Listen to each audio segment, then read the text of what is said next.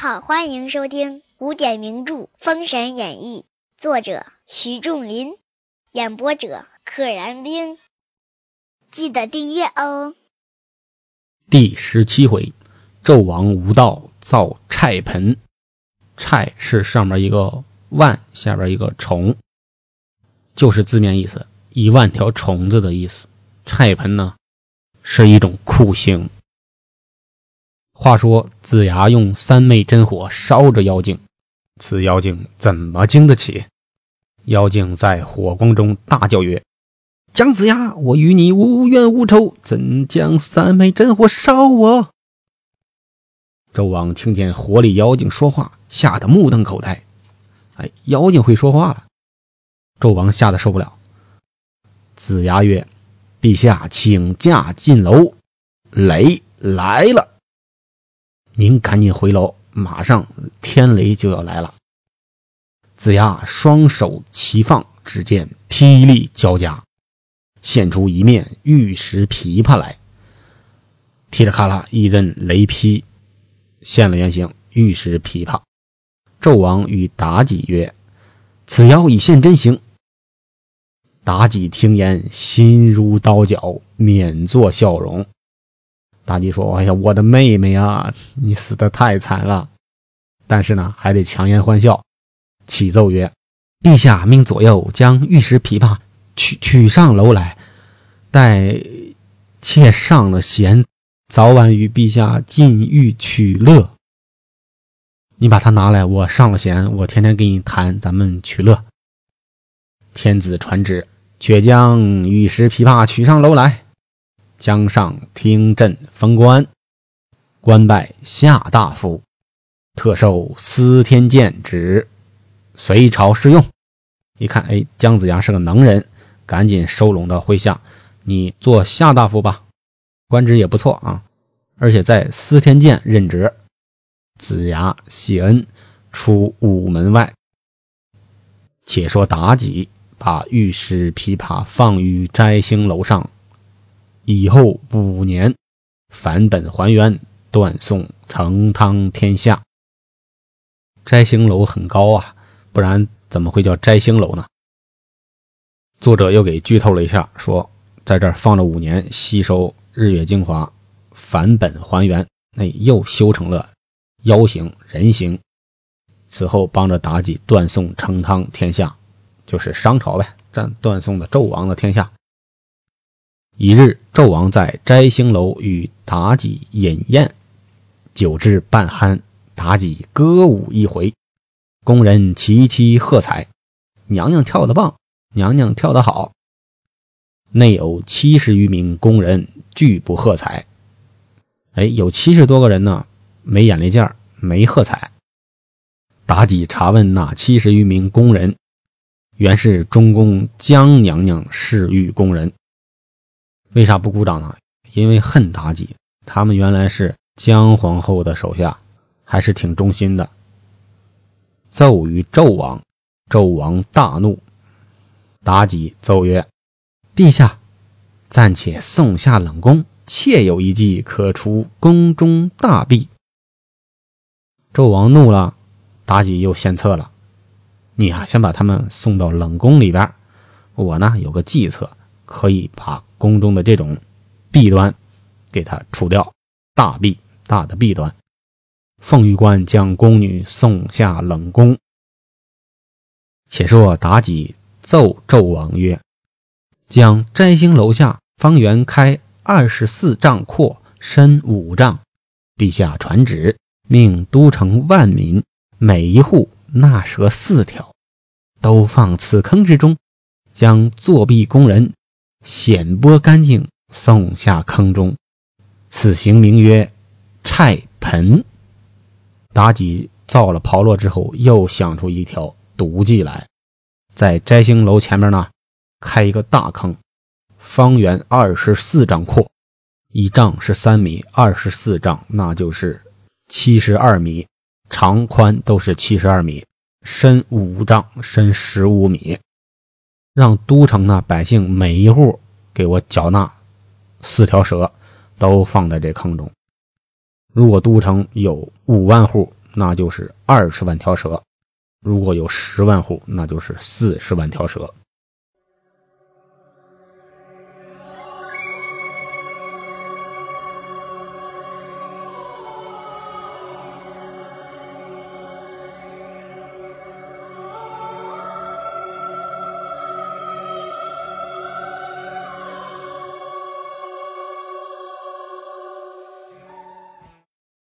放在这坑里，乌泱泱的，想想都可怕。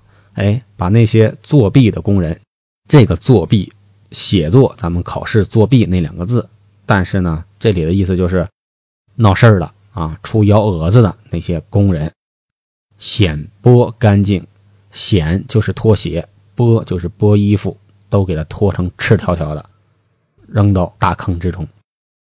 这个刑罚叫什么呢？叫拆盆。万重之盆呐，就是天子随传旨意，万民遭累，勒令限期，往隆德殿交蛇啊！百姓们都遭殃了，必须去要去抓蛇嘛。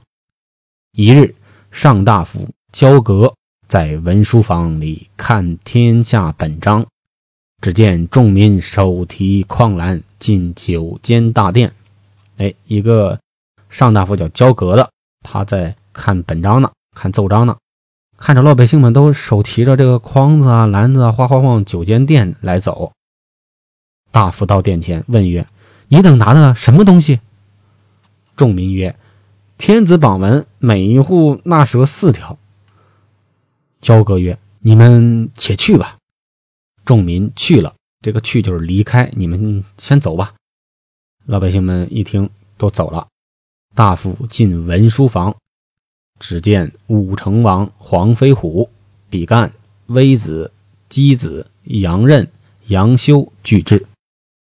这里有个杨修，名字和三国里边被曹操杀的那个自作聪明的杨修是同一个名字，但肯定不是同一个人。相见礼毕，交阁曰：“列位大夫，可知天子令百姓每户纳蛇四条？”何用？比干、箕子曰：“我等不知。”黄飞虎叫执殿官过来，执殿官就是在殿门口啊，大殿门口守着的人，应该比较知道内情嘛。曰：“你留心打听天子用此物做什么事，若得实信，速来报我。啊，你要得到你要得到什么确切的信息，赶紧来告诉我。”执殿官领命去起，众官随散，大家也都散了。且说众民又过五七日，蛇已交完。又过了五五六天啊，七八天，蛇啊都交割完毕了。收蛇官，这生造出一个官名来，这也是纣王和妲己的行事风格。为这事儿设了个叫收蛇官啊，应该是个临时的职位。收蛇官往摘星楼回旨，妲己曰：“陛下传旨，可将前日暂击不由宫宫人显剥干净，推下坑中，为此蛇蝎。”不由宫这个应该是一个，就是前面提到的冷宫，这个名字也挺好。不由宫，不去那儿游览，不去那儿游玩，纣王不去的地方，哎，是冷宫。纣王曰：“欲其所设此刑，真是除奸之要法。你这个刑法，真是除那些奸佞小人的一个最棒最棒的方法。”凤玉官得旨，不一时将工人绑至坑边。那七十余名工人一见蛇蝎狰狞，一齐叫苦，吓坏了。那日，焦哥在文书房，只听得。一阵悲声惨切，见执殿官慌忙来报：“哎，焦哥又在文书房。这个执殿官之前不是受了这个黄飞虎的授意了吗？去打听，现在赶紧跑过来汇报了。齐老爷，前日天子取蛇放在大坑中，今日将七十余名工人先拨入坑，为此蛇蝎。”焦哥闻言，径至摘星楼下。厉声大叫曰：“焦阁有本启奏，纣王宣交割上楼，王问曰：“今有何奏？”交割泣而奏曰：“臣不为别事，因见陛下横行残酷，民遭荼毒，君臣魁阁，宇宙已成否塞之象。今陛下又用这等飞行，宫人得其何罪？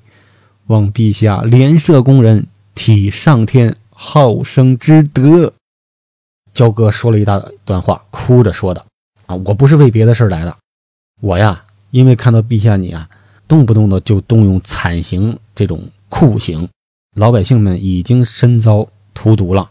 天子呢，与臣子也渐渐的有了隔阂，魁阁就是有有了隔阂的意思。宇宙已成否塞之象，宇是指所有的空间，宙呢是指所有的时间。”也就是说，整个天下啊，代指整个天下已成否塞，否就是是否的否啊，塞就是淤塞、淤塞的塞啊，这里也可以读作否塞啊，否极泰来，当做不好的东西，堵塞的东西。宇宙啊，已经呈现这种混乱的、堵塞的、不顺畅的状态了。现在呢，陛下您又用这样非人的刑罚，太残酷了。这些工人到底有什么罪过呀？我希望陛下您呐，怜悯他们，赦免他们，以体现上天啊有好生之德。王曰：“亲之所见，亦似有理，但昼夜之患，发不及绝，岂得以草率之刑治之？”你说的话也似乎呢有点道理，但是昼夜之患，这个。是个比喻的说法，就是这些工人不服我的管教，是种什么的隐患呢？是我手肘上的，是我这个嘎吱窝的祸患。意思就是离我非常近的，近在眼前的这些祸患。我如果来不及发觉，我发觉晚了，发现晚了，那肯定大事不妙。所以呢，我必须要用酷刑来治他们。草率之行治了，那不就没有震慑力了吗？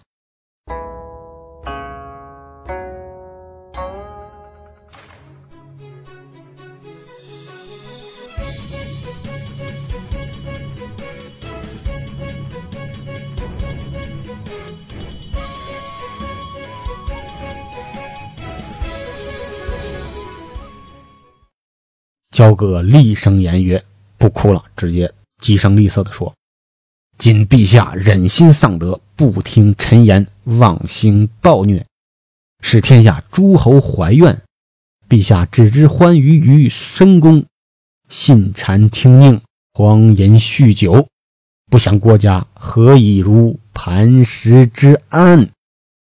臣望陛下以祖宗天下为重，万民幸甚。’”这段是直接骂纣王的，你呀就是个混蛋，倒行逆施，暴虐无道，你就知道每天在深宫中淫乐，听信那些小人的谗言，酗酒放荡，你不想想，这样下去，整个国家怎么会有像不动的磐石那样的安稳呢？整个国家就动荡了，就混乱了。我希望你啊，以祖宗天下为重。这是老百姓所盼望的、所幸福的、所你应该给的。你个傻帽，你懂不懂？纣王大怒曰：“好匹夫，竟敢无知诽谤圣君！”叫左右将此匹夫送入菜盆。好嘛？直接来了个现场办公。你呀，不让我用菜盆，我就用把菜盆用在你的身上。众人方欲来拿，被焦哥大喝曰：“左右的兵卒要拿焦哥。”焦哥大喊一声：“昏君无道，杀虐奸臣！这等横暴，终应西伯之言。”言罢，往摘星楼下一跳，撞将下来，死于非命。这个焦哥也是一个铮铮铁汉啊，骂了一句：“你这个混蛋！”你杀我这种直言劝谏的臣子，你如此的横暴，最终啊肯定会应了西伯侯姬昌的那个话。说完了，纵身一跃，从高高的摘星楼上跳了下去，肯定是摔得粉身碎骨啊。话说交阁坠楼，粉骨碎身。纣王看见，更觉大怒。哎，他为什么怒啊？哎，你是臣子，我掌握着你的生死，不许你自己决定自己的生死。我还没撒完气呢啊，我还没发泄完呢，你就自己死了，你个混蛋！你说这个纣王的逻辑是得多混蛋？传旨，将宫女推下菜盆。连焦哥一起喂了蛇蝎，死都不放过你！把焦哥的尸体和七十多名宫女的尸体一起推下去。本集就到这里，不知后事如何，且听下回分解。